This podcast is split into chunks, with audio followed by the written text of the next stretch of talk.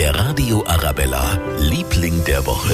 Und das ist in dieser Woche unser neuester Mitbewohner im Tierpark Hellerbrunn. Der Elefanten Otto, ja, der Kleine ist in der Nacht von Dienstag auf Mittwoch auf die Welt gekommen. Mein erster Gedanke, oh Gott, ist der niedlich. Zweiter Gedanke, Gott sei Dank müssen wir Menschen nicht so lange schwanger sein. 652 Tage, fast zwei Jahre. Dritter Gedanke, oh Gott, ist der niedlich. Fotos vom 100 Kilo Baby übrigens auf unserer Homepage auf radioarabella.de. Ja, und jetzt drücken wir mal alle fest die Daumen, dass der Tierpark bald wieder öffnen darf, dass wir uns den kleinen Otto auch bald mal live anschauen können. Der Radio Arabella, Liebling der Woche.